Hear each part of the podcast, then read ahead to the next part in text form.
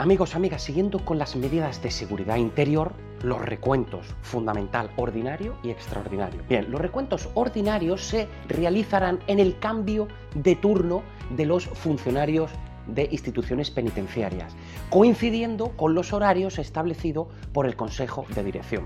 Los recuentos extraordinarios serán ordenados siempre por el jefe de servicio. Deberán de estar firmados tanto los ordinarios como los extraordinarios por los funcionarios que lo han suscrito, que lo han realizado y estarán dirigidos al jefe de servicio. Muy importante, recuentos ordinarios que coincidan con el relevo de los funcionarios, según el horario establecido por el Consejo de Dirección, y los extraordinarios ordenados por el jefe de servicio. Y se deberá garantizar siempre la fiabilidad y la rapidez de los recuentos.